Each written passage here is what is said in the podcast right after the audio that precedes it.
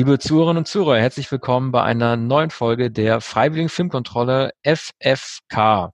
Wir freuen uns über eure Abonnements auf dieser Spotify und iTunes und wenn nicht, dann äh, auf eure Plays auf den Artikelseiten am oberen Rand sämtlicher Artikel auf rollingstone.de. In der heutigen Folge sprechen Arne Wielander und ich über die Netflix-Miniserie Unorthodox. Ähm, vielleicht fange ich mal damit an, dass ich mir bis heute nicht darüber im Klaren bin, was ich mit dem Titel anfangen soll. Unorthodox ist für mich als Wort ja normalerweise ähm, immer positiv konnotiert. Ähm, es gibt, es wird ja, es ist ja auch in die Kultur eingegangen, in normalen Sprachgebrauch zu sagen, etwas sei unorthodox. Wir benutzen das als Journalisten auch. Und wir sagen ja zunächst mal mit unorthodoxen, mit ungewöhnlichen, ist zunächst erstmal etwas Positives gemeint. Das Problem ist, dass mir das ähm, in diesem Zusammenhang schon ein bisschen zu tendenziös vorkommt. Denn was mich von vielen Dingen am allermeisten an dieser Serie gestört hat, ist, dass das Orthodoxe in diesem Fall, nämlich das äh, strenge orthodoxe Judentum, doch wie ich fand, vielleicht kannst du mich ansonsten korrigieren, doch fast in durchgängig negativem Licht dargestellt wurde. Mir ist in dieser ganzen Familie, vor der die Hauptdarstellerin geflüchtet ist, nicht ein positives Element dieser Glaubensgemeinschaft aufgefallen. Es wurde nicht dargestellt, obwohl es das doch geben muss.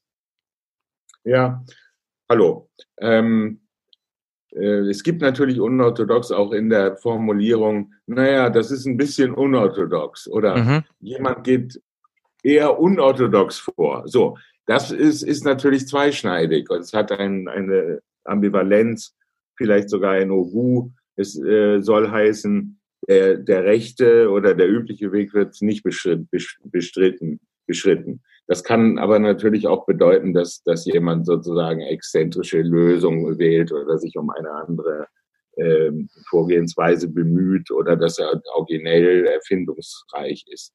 Hier ist es aber ähm, wahrscheinlich pejorativ gemeint und eher negativ konnotiert, was ähm, die Absicht ist der Autorin Deborah Feldman, die vor ich glaube, nahezu zehn Jahren ihren Erfahrungsbericht geschrieben hat, also die Flucht aus der Gemeinde der Satmara in Brooklyn, New York City, ähm, wo sie 19 Jahre, glaube ich, gelebt hat, ihre Kindheit und Jugend verbracht hat und dann verheiratet wurde mit ähm, äh, einem satmarischen Juden, also einem ultraorthodoxen Juden, wie man sagt, das ist eine Religionsgemeinschaft, die ähm, im Wesen eigentlich erst nach dem Zweiten Weltkrieg und nach dem Holocaust gegründet wurde, Ursprünge in äh, Rumänien hat, im, im heutigen nördlichen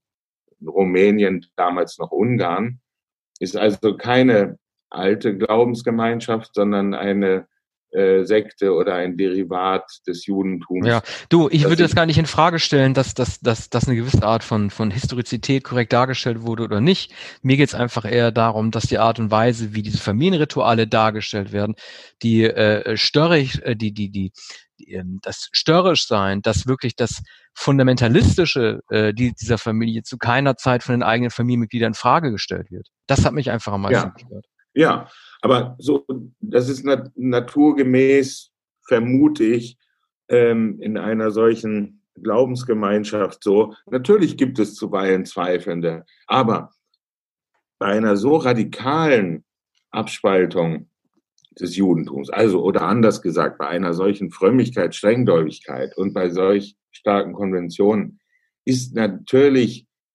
die Flucht der einzige Weg offenbar aus der Tradition. So jedenfalls schildert es Deborah Feldman, so schildern es die beiden ähm, Autorinnen, deutsche Autorinnen, ähm, Deborah Feldman, ja, Amerikanerin. Ja, nein, du, wie gesagt, sorry, dann habe ich das falsch erklärt. Also, dass, dass die Geschichte äh, theoretisch so stattgefunden haben kann, auch wenn ich das, ähm, die Originalmemoir nicht gelesen habe und es ja auch heißt, dass die Netflix-Serie sich diverse Freiheiten genommen hat, so finde ich es doch aus erzählerischer Sicht auch beziehungsweise gegenüber einem Publikum äh, das äh, aus Deutschen besteht, das aber auch aus Muslimen bestehen kann, doch fast schon verpflichtend, eine gewisse Art von zumindest Zweidimensionalität äh, derjenigen Figuren anzulegen, die dort ganz klar als Antagonisten angelegt werden. Ich finde das fast schon verantwortungslos, was hier gemacht wird.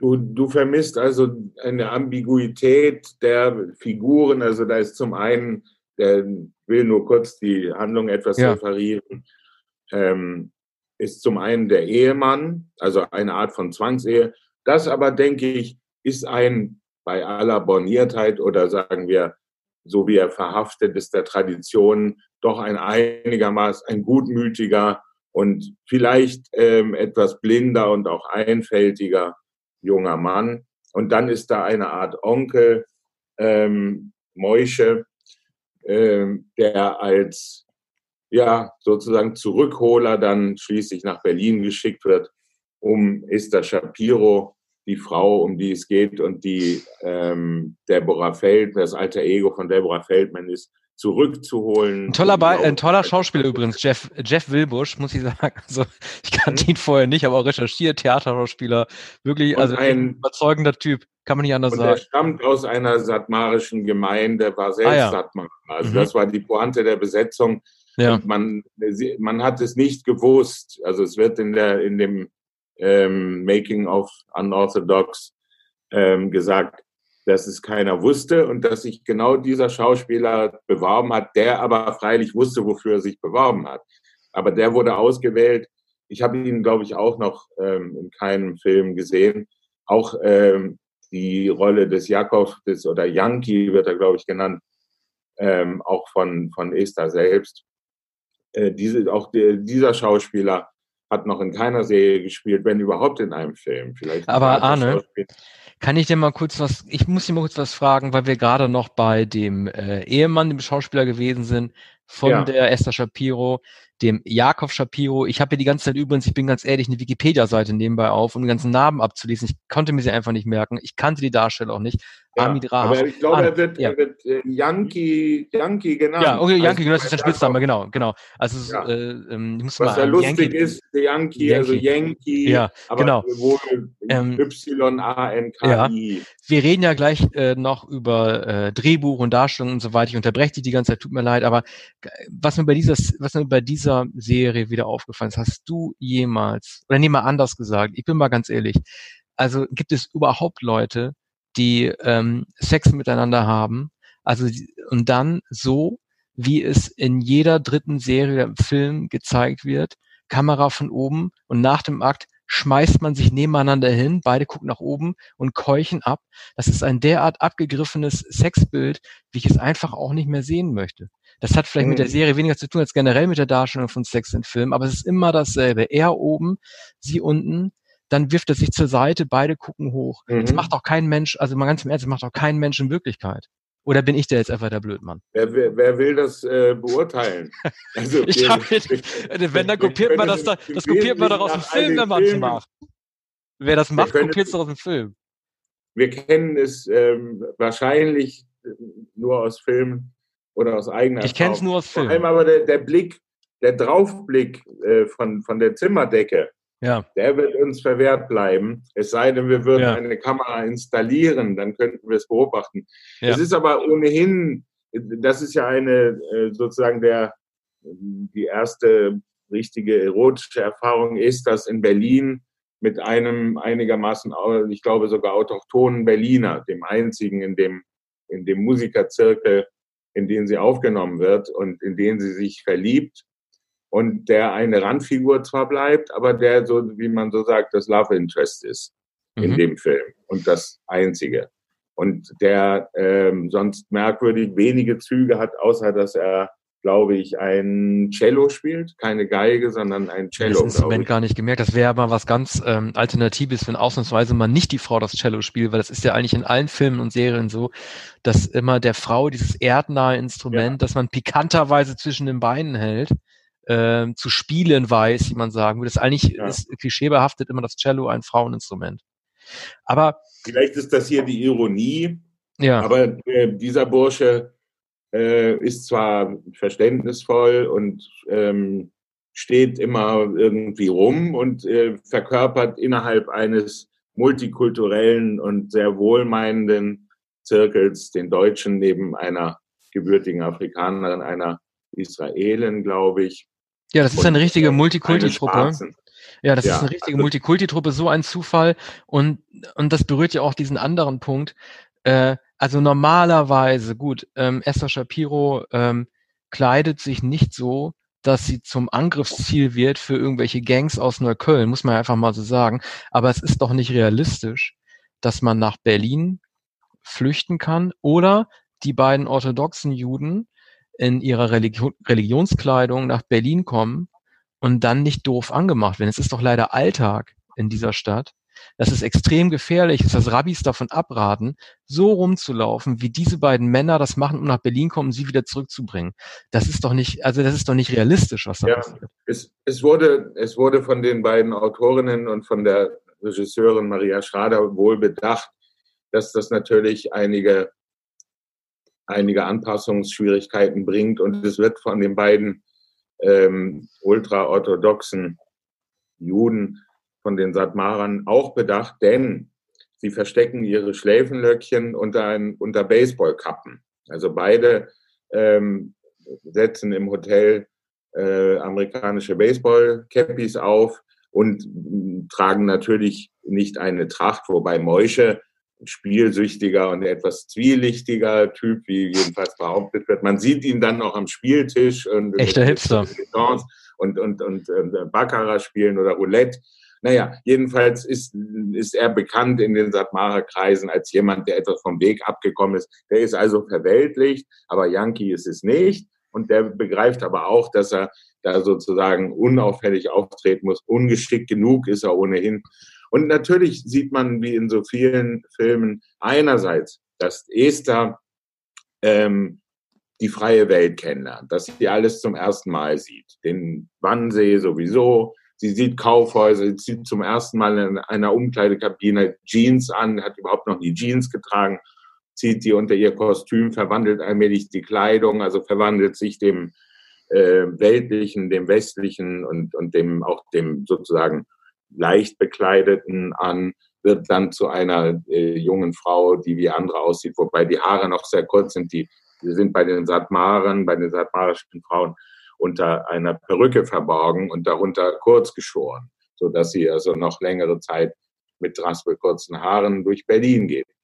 Dieses Berlin ist ähm, nicht Neukölln und äh, sind auch nicht Außenbezirke und es ist nicht Marzahn, sondern es ist natürlich Mitte. Und wir sehen den Potsdamer Platz immer wieder und wir sehen ein Nebengebäude der Philharmonie und die Philharmonie selbst. Ähm, das ist der Ort, an dem eine Musikakademie, die, die Musikakademie des Films, situiert ist und dort übernachtet sie auch zunächst und trifft neben dieser Gruppe, die sie auch bereitwillig aufnimmt und gleich im Sommer zum Wannsee mitnimmt, trifft sie auch auf den Leiter dieses Ensembles, also dieser hochbegabten Schule. Nun soll uns aber, das ist übrigens anders als der sozusagen Brooklyn-Teil und der historische Teil, der, der die ähm, Gemeinschaft ähm, der Satmara beschreibt, der fiktive Teil, den Deborah Feldman, die ähm, Autorin ist, ähm, natürlich und die auch immer geschrieben hat, nicht beschrieben hat.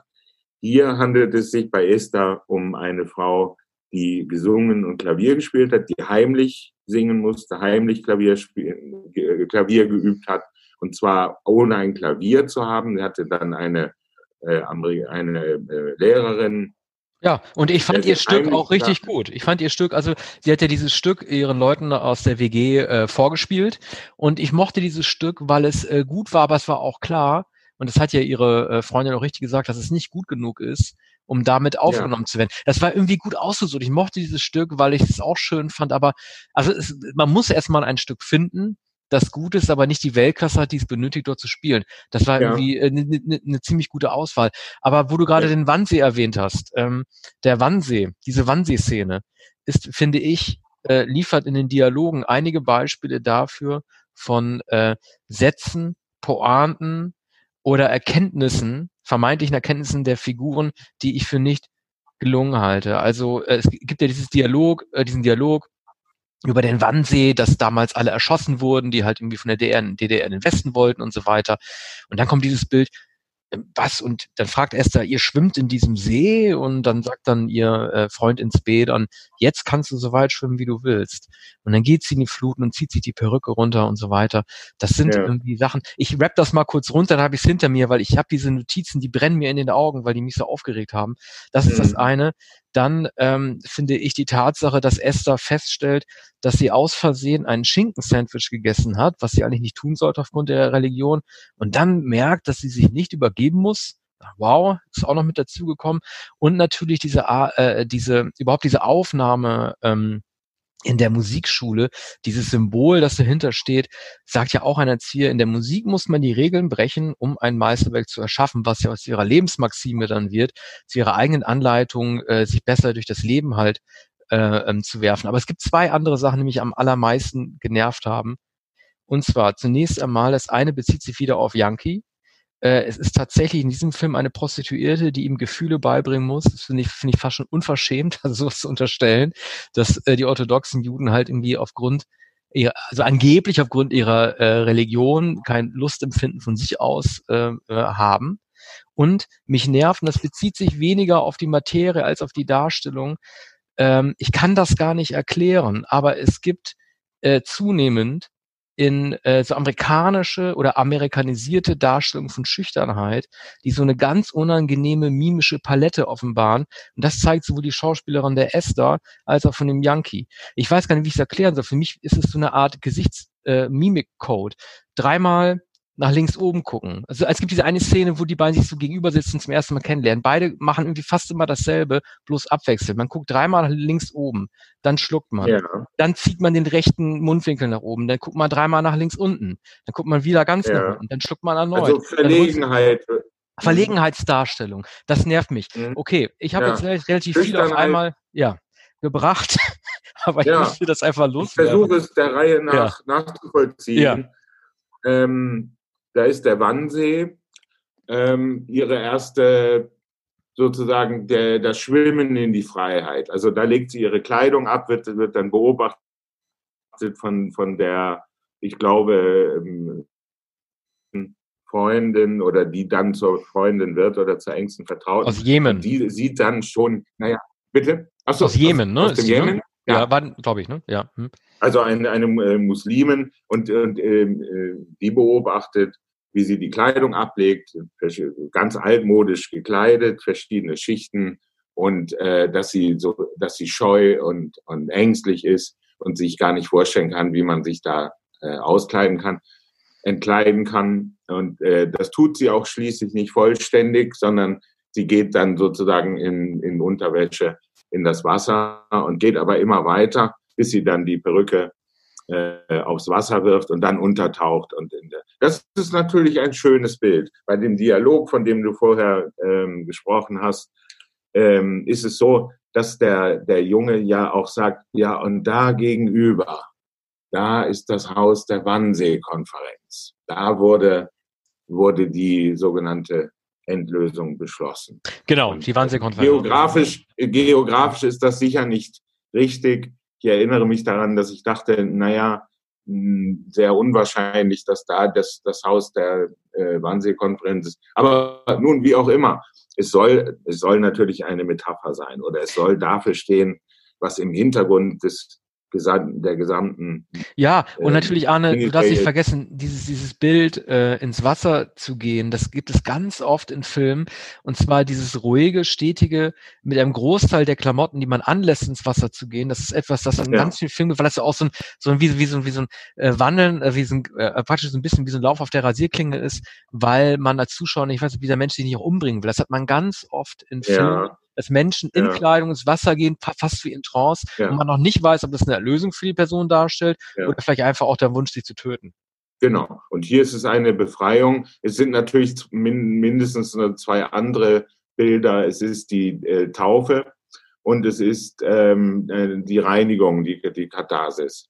Und ähm, das ist hier natürlich spürbar. Die, die Sonne scheint und, und es ist ein Moment der Epiphanie, der Erleuchtung. Und äh, das ist in, insofern äh, glaubhaft. Und ich glaube, damit endet auch der, ähm, der erste Teil äh, von vier Teilen. Ja. Dann äh, das Schinken-Sandwich, ja, ich erinnere mich gut an die Szene. Es lädt sie der Leiter dieser hochbegabten Akademie ein, der ähm, nur gesehen hat, dass sie da äh, übernachtet hat, glaube ich. Oder der fragt, was, was machen Sie da? Und, und äh, dann interessiert er sich aber für sie, nimmt sich ihre an, geht mit ihr in das Café, hört sich ihre Geschichte an, ist ja auch relativ schnell erzählt. Der Dialog dauert vielleicht drei Minuten, dann ähm, isst sie von dem Sandwich und dann läuft sie raus, läuft aus der Tür, stellt sich an eine Platane, an einen kleinen Baum, beugt sich und merkt, dass sie sich nicht nichts. übergeben muss ja? und geht zurück und, und, teilt es dann dem Lehrer mit, äh, dass sie jetzt gemerkt Wunderbar. hat. Also ich fragte ihn noch, war das Schinken darauf? Naja, und jetzt hat sie also gemerkt, dass sie sich nicht übergeben muss.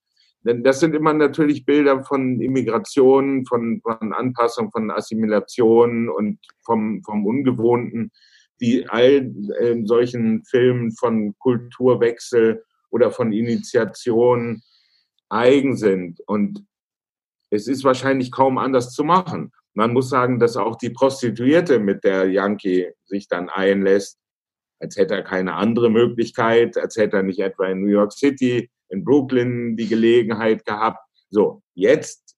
Na, er wurde da ja praktisch mit, mit hinein verfrachtet. Er wollte ja gar, er, er wusste ja gar nicht, was ihm blüht, aber sein, ja. sein Kumpel Meusche hat ihn da ja der letzten Endes mit hingeführt und ist ja völlig entsetzt, als er sieht, was da abgeht. Aber auch hier ist ja wieder die Hure mit Herz irgendwie wieder im Spiel.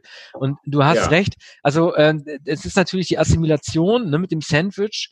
Man muss vielleicht wirklich Szenen ähm, äh, auch einführen, die zeigen, dass jemand längst in der neuen Kultur angekommen ist, obwohl er es noch gar nicht ahnt. Und das ist ja diese schicken Sandwich-Szene, ist da, wenn auch eine sehr ungelenk ist, aber ein Zeichen dafür zu zeigen, sie ist schon längst dabei anzukommen und nimmt, äh, äh, nimmt Tradition oder Bräuche und eine Esskultur an, ohne zu wissen, dass sie schon tut.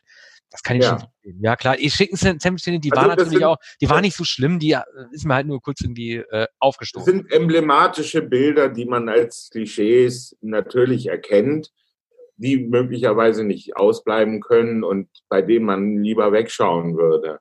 Und, und doch wüsste man auch nicht, wie solche Momente anders zu inszenieren wären oder was die Symbole wären nun kenne ich Deborah Feldmans Erinnerung auch nicht. Sie hat es ja wahrscheinlich geschildert, wie es ihr tatsächlich ergangen ist. Und die ist ja auch wortmächtig genug, um, um das zu beschreiben in der Rückschau.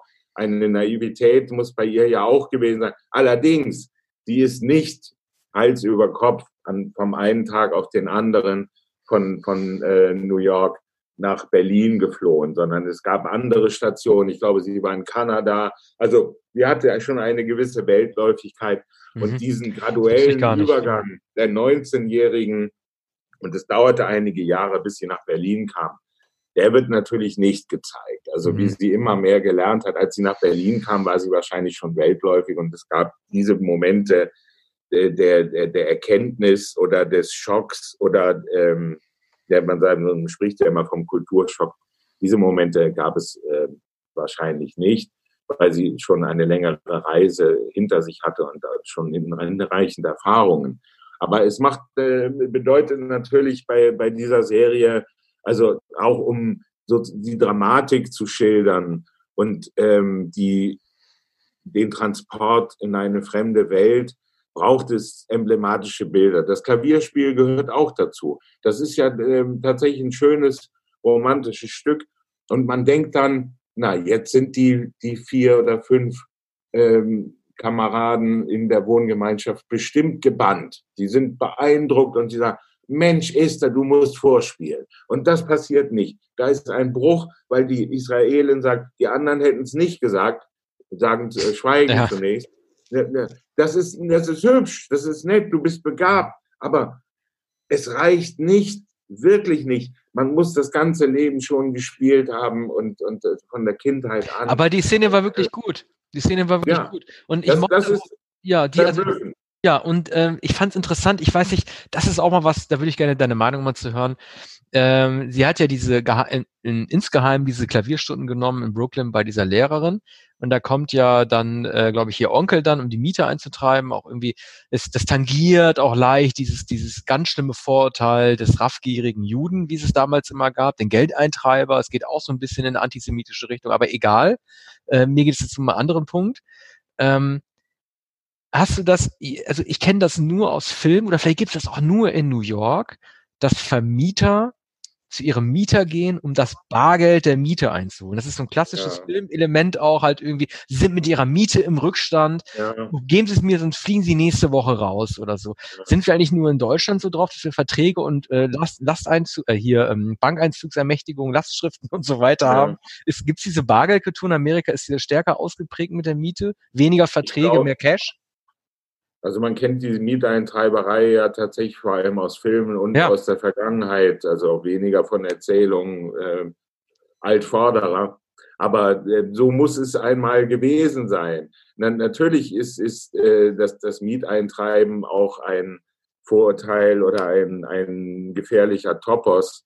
Man, man sieht es allerdings natürlich auch bei, sagen wir, mafiösen Geldeintreibern in Filmen oder ähm, wie heißt es immer, Schutzgeld, Erpressung. Ja. Rocky so. macht das auch. Und, ja, und hier ist es ja aber der mm, einigermaßen seriöse äh, Vater, der aber doch rigoros, obwohl ihm ja auch nun schon länger das Geld schuldig geblieben war, mit seinem Sohn äh, zu der Klavierlehrerin geht, die auch einigermaßen ängstlich ist. Andererseits ist die Tochter ja selbst auch dabei. Also es wird, wird der Klavierlehrerin keine körperliche Gewalt angedroht, aber es wird doch ein gewisser Druck ausgeübt. Und äh, das ist allerdings eine merkwürdige Szene. Ich vermute aber, dass das auf Deborah Feldmans äh, Erfahrung zurückgeht und sie es in dem Buch beschrieben hat, dass äh, der, der äh, Vater oder, oder Großvater oder Onkel da ähm, das Geld dann abholt oder in der mhm. Nachbarschaft, da er einige Wohnungen besitzt, ähm, auch mal nach dem Rechten sieht und darauf hinweist, dass seit Monaten das Geld nicht überwiesen wurde. Ne? Ja. Aber dieser Moische ist die einzige Figur, die gezeigt wird als tatsächlich zwielichtig, möglicherweise gefährlich oder über Mittel verfügen. Der hat dann ja eine Waffe, die er äh, Esther allerdings überlässt, weil er äh, insinuieren will, sie werde die Waffe gegen sich selbst richten, wenn sie nicht zu ihrem Ehemann und in die Gemeinschaft zurückkehre und werde dann froh sein, dass sie äh, diese Pistole benutzen kann. Dieser Moische wirkt aber viel, viel, zu sympathisch, als dass man glauben würde, dass er hier etwa Gewalt antäte oder dass er sie mit nach New York schleppen würde. Oder ja, er kennt beide Welten. Ne? Also er gönnt sich beide Welten und er, und er gönnt sich Freiheiten, was du auch das Beste ist, was du aus der, aus der Religion ziehen kannst, dass du halt irgendwie Tradition respektierst, aber auch weißt, wo du deine, wo du deine persönlichen Freiheiten nimmst. Ich, ich wusste halt nicht genau, was ich mit der Figur der Mutter von Este ähm, Shapiro anfangen soll, denn es wird ja quasi unterstellt, oder bilde ich, oder weiß ich nicht, vielleicht bilde ich mir das nur ein, aber es wird ja irgendwie der Eindruck erweckt, als sei das Zwangskorsett des ultraorthodoxen Judentums so schlimm, dass man dann, nachdem man ausgebrochen ist, sozusagen die Ehe derart abstreift, dass man dann irgendwie seine Freiheit halt in der Beziehung zu einer Frau findet. Und damit meine ich nicht, dass ich das verurteile, dass man eine Beziehung mit einer Frau, ähm, als äh, eine Frau eine Beziehung mit einer Frau eingeht. Im Gegenteil. Aber es wird dadurch ja fast, also für mich wirkt das so, als würde das unterstellt werden, dass man von ja. dem einen zum anderen geht. Ja, und dass das nicht natürlich sei. Ja, das war mein Eindruck, ja so, solch leidvoller Erfahrung. Ja. Das Kind wurde ihr weggenommen, sie wurde zwangsverheiratet und sie ist schließlich nach Berlin geflüchtet auf Umwegen und jetzt, glaube ich, Physiotherapeutin. Ja, der LGBTQ-Hauptstadt Berlin. Ne? Ja. Also, ähm, und, also es ist ähm, sicher, ja. wird dieses Paar wohlmeinend gezeigt. Die Mutter wird, glaube ich, von einer englischen äh, Schauspielerin dargestellt.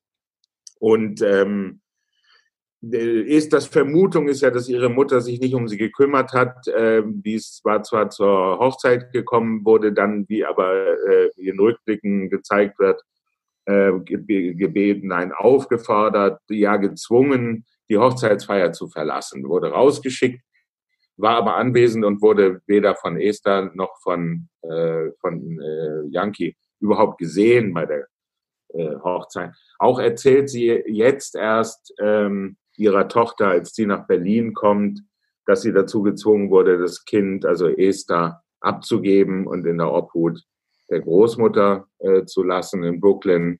Und äh, die Mutter ist also eine Abtrünnige. Es kommt also so ziemlich alles zusammen, was begründet, dass diese Flucht äh, notwendig war, dass man allergrößtes Verständnis hat, zunächst für die Tochter, dann auch für die Mutter und, und dass man freilich auch eingenommen ist äh, gegen die Satmara, von denen, von denen man ja bisher nichts wusste. Man weiß von orthodoxen Juden, jetzt hört man von ultraorthodoxen Juden.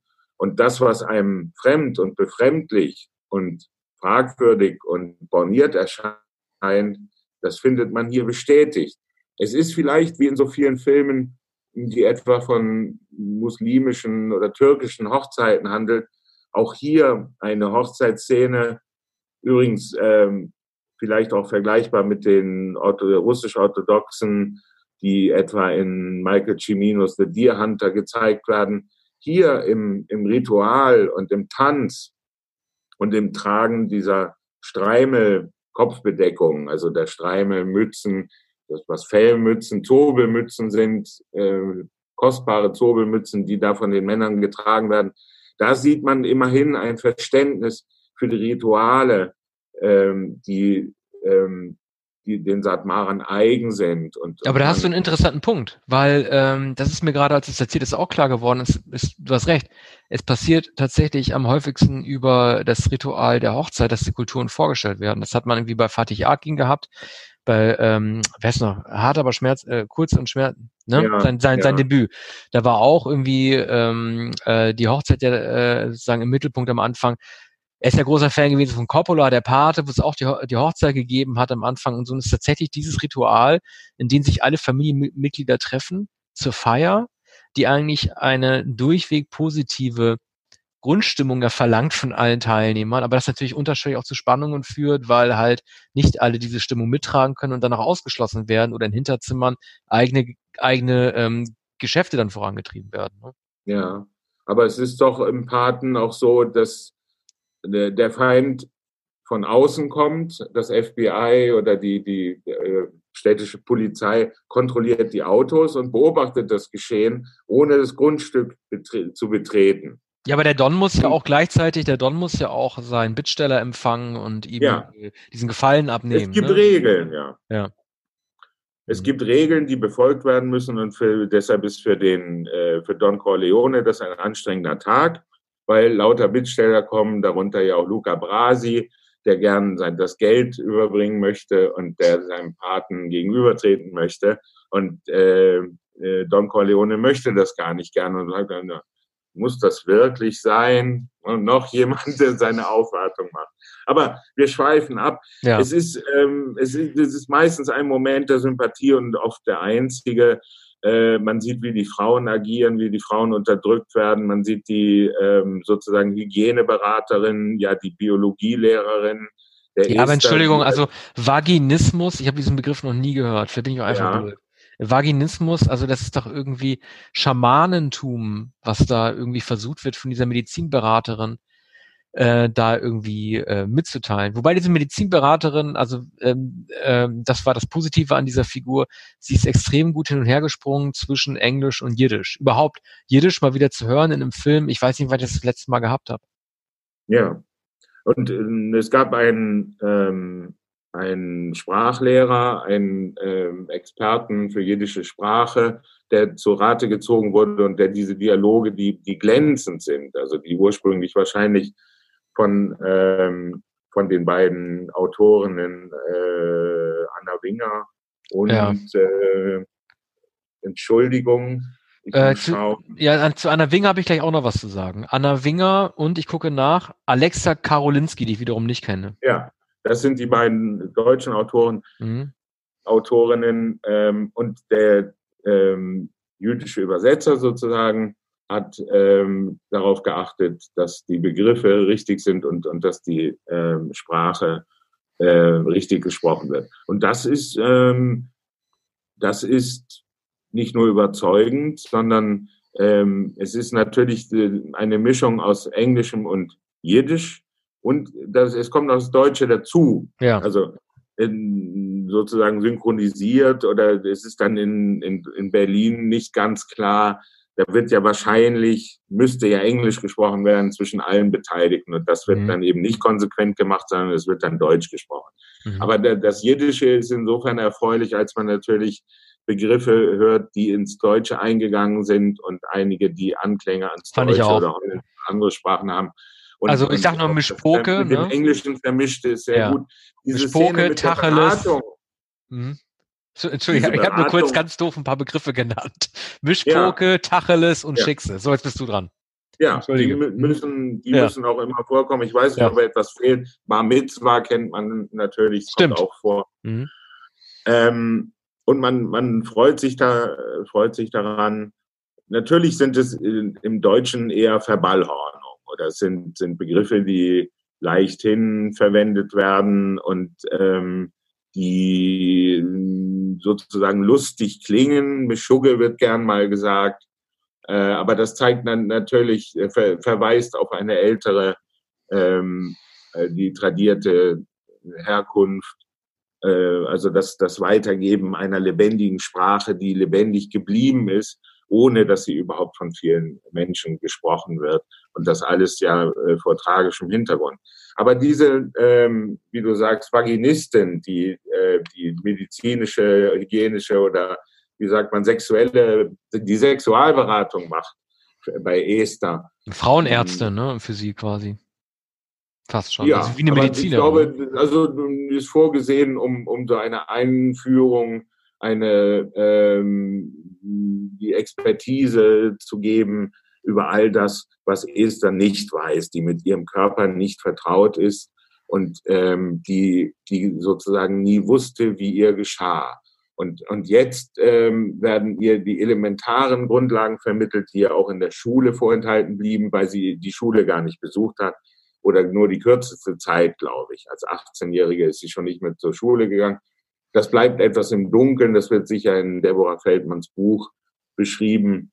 Äh, bis wann und, und wann sie überhaupt eine Schule besucht hat und wie sie äh, sonst äh, äh, äh, unterrichtet wurde. Denn unterrichtet wurde sie zweifellos und ähm, wahrscheinlich, wahrscheinlich tatsächlich hat Deborah Feldman Bücher gelesen, seit sie ein Kind war und hat, hat die, die Literatur sich auch heimlich beschafft und, und hat äh, sicher äh, der Tora gelesen und ähm, war also äh, nicht vollkommen naiv, aber in Sachen des Körpers, in Sachen der Erotik und der Sexualität war sie überhaupt nicht unterwiesen, was natürlich auch die Brutalität einer solchen Verheiratung, einer solchen Heirat, äh, die arrangiert wurde, zeigt, was immer ein, ein großes, ein großer Makel und, und etwas Entsetzliches ist, was, was ähm, ein, einer Frau angetan wird die hier innerhalb von einer Stunde vermutlich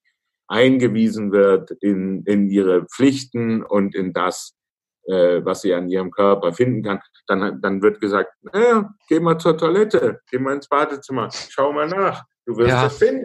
Na? Ja, also, also nicht da, wo das Urin rauskommt, ne, sagt sie ja.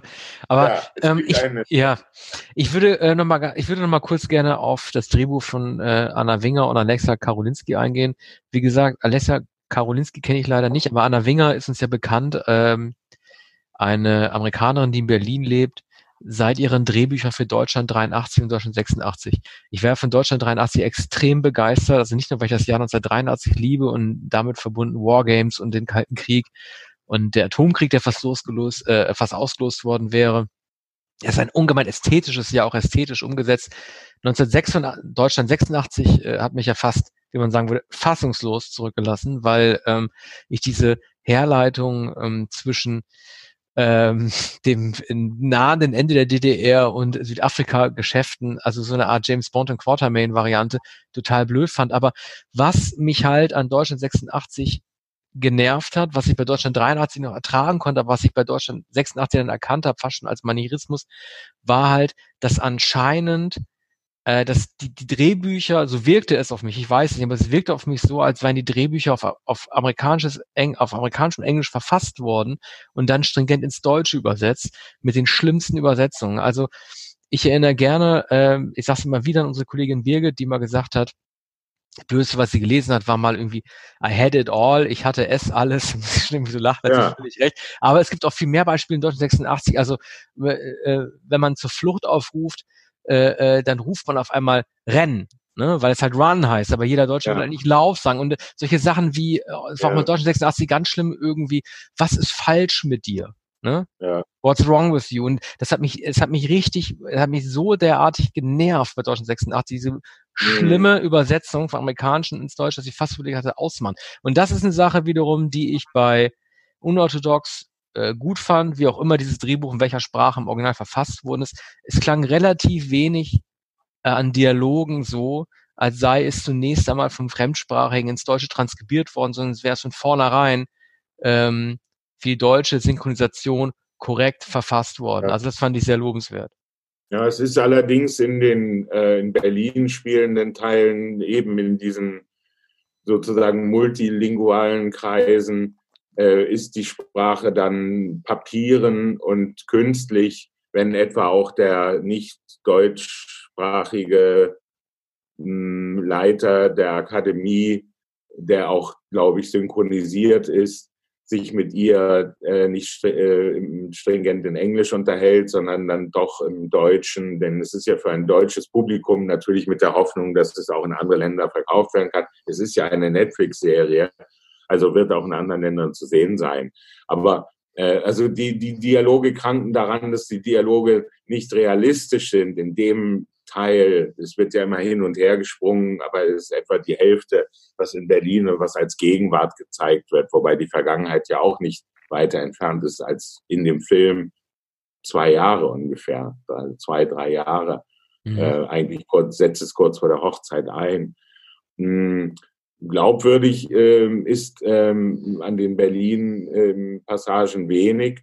Andererseits wird natürlich da eine Wohngemeinschaftsbohemen und, und ähm, eine Jeunesse Doré internationalen Zuschnitts gezeigt, wie die Berliner oder die Expatriates es sich selbst gern vorstellen, wie sie sich selbst gern sehen möchten.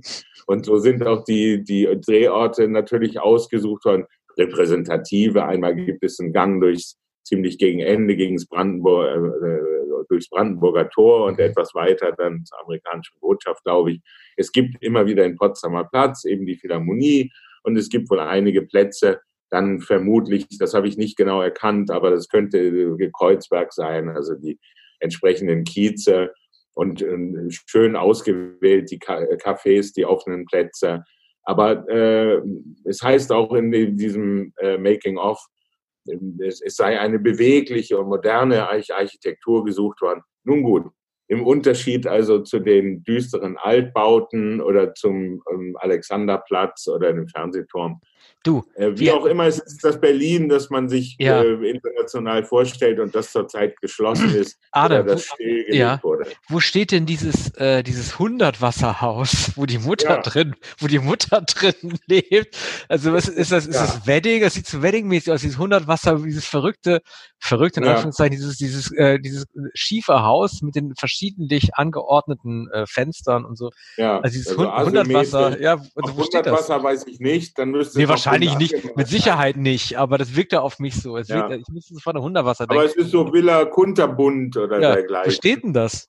Ja, das weiß ich auch nicht, das müssen ja. wir noch erforschen. Ja. Ich habe aber auch drüber nachgedacht, als sie immer, als äh, Esther immer häufiger auf diesen Balkon trat und da versonnen auf den Platz davor schaute. Also, das ist ein sehr schöner Platz, der sicher häufig für äh, Dreharbeiten verwendet wird und dieses offene Haus mit dem Glasfront sicher auch.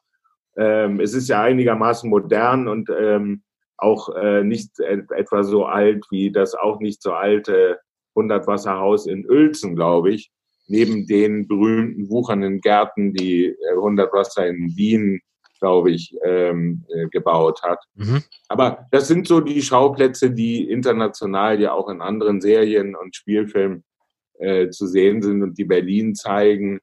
Ähm, der, der, der Hintergrund, der Hintergrund des Holocaust ist ähm, in, in zwei, drei Dialogen. In einem Dialog auf einem Spielplatz mit Moische, der, der dann sagt, ja, hier ist dieser Platz. Von hier aus wurden die Juden deportiert, hier wurden sie damals zusammengetrieben. Das ist natürlich eine, eine etwas grelle äh, und jähe Vergegenwärtigung dieser Schrecken, äh, die ihr mh, hm, wahrscheinlich auch nicht vertraut waren oder über die sie nicht immer zu nachgedacht hat. Die, er spricht dann von den Geistern, von denen sie hier umgeben sei oder von, von denen die Juden umgeben seien, wenn sie sich hier aufhalten. Dann sagt sie, naja, all diese Geister umgeben dich immer. Du, du bist auch von ihnen umgeben. Und wir sind es jederzeit und egal, wo wir uns befinden.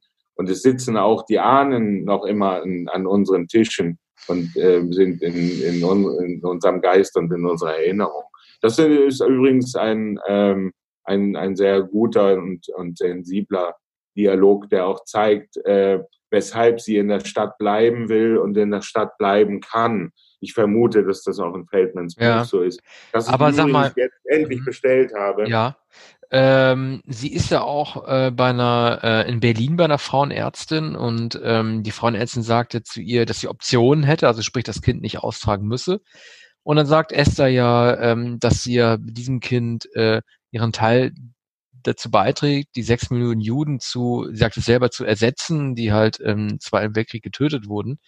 Da ist ja auch die Frage, da habe ich mich gefragt, ich weiß nicht, ob du das weißt, irgendwie, ob es generell ähm, sozusagen so eine moralische ähm, Verpflichtung geht, gibt äh, für Juden, äh, Kinder, wenn es möglich ist, nicht abzutreiben, um halt irgendwie ähm, die Religionsgemeinschaft zu stärken. Das habe hab ich mich da halt gefragt, ob das eher so ein dramaturgischer Kniff war, der irgendwie zur Szene gepasst hat, oder ob es tatsächlich, ob es tatsächlich auch zur, zur Religion gehört, äh, das nach Möglichkeit nicht zu tun, ein Kind aufzutreiben.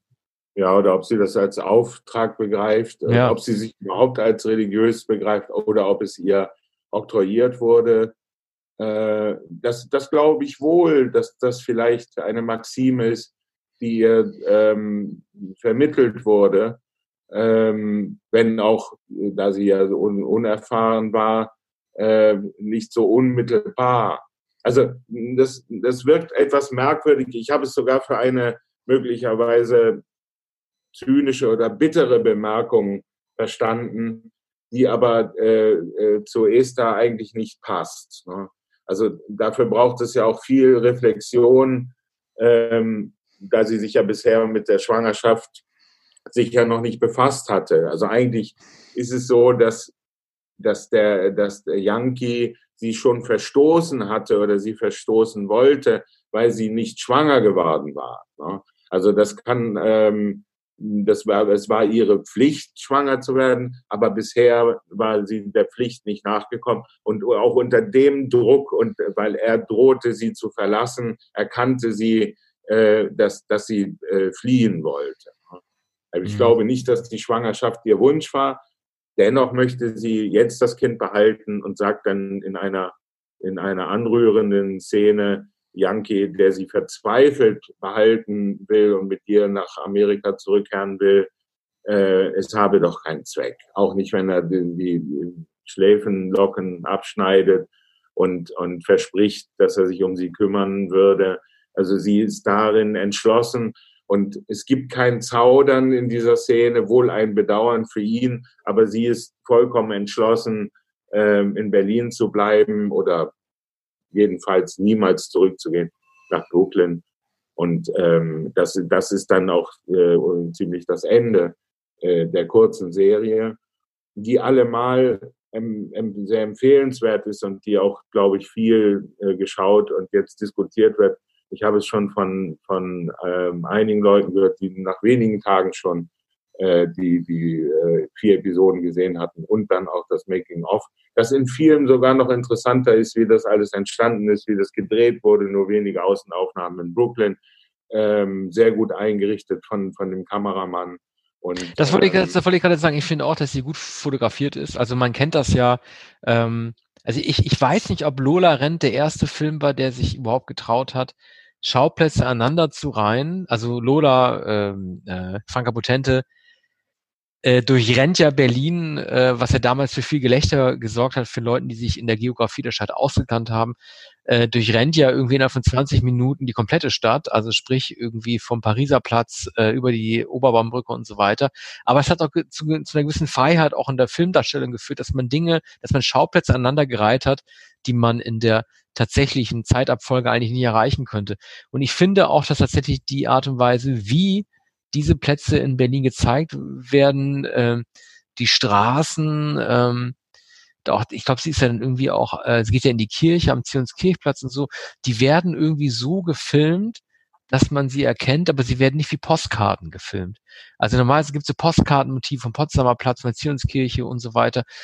Das da aber vermieden wird. Ich fand ja diese Friedhofsszene, über die du gerade gesprochen hast, als äh, Yankee und Moische halt irgendwie darüber auch sprechen, was da passiert ist in dieser Stadt, auch recht gut gefilmt, weil man auch diesen Friedhof nicht erkennt. Man weiß nicht genau, wo das ist.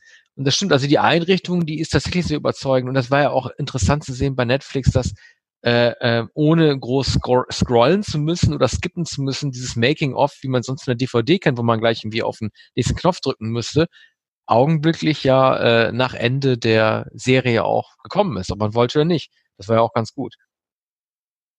Ja, also du meinst den unmittelbaren Anschluss. Ja, äh, das habe ich noch nie gesehen bei Netflix, sowas. Ja.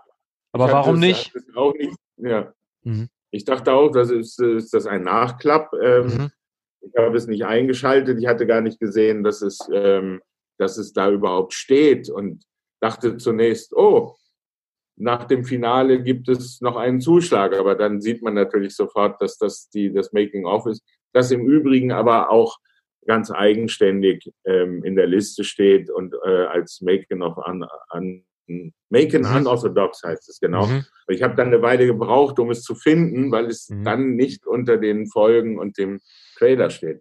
Mhm. Nun, das soll genügen zu unorthodox und ähm, wir hören uns in etwa einer Woche wieder und dann äh, mit dem mit dem Elefantenmenschen, The Elephant Man von David Lynch zum 40. Jubiläum. Es gibt eine herrliche äh, Collectors Edition, zwei Blu-rays, DVDs mit äh, vielen Interviews, Dokumentationen und es ist eine restaurierte Fassung des Elephant Man, eines der ganz wesentlichen Filme, äh, nicht nur jener Zeit, sondern überhaupt von David Lynch und, und der Filmgeschichte.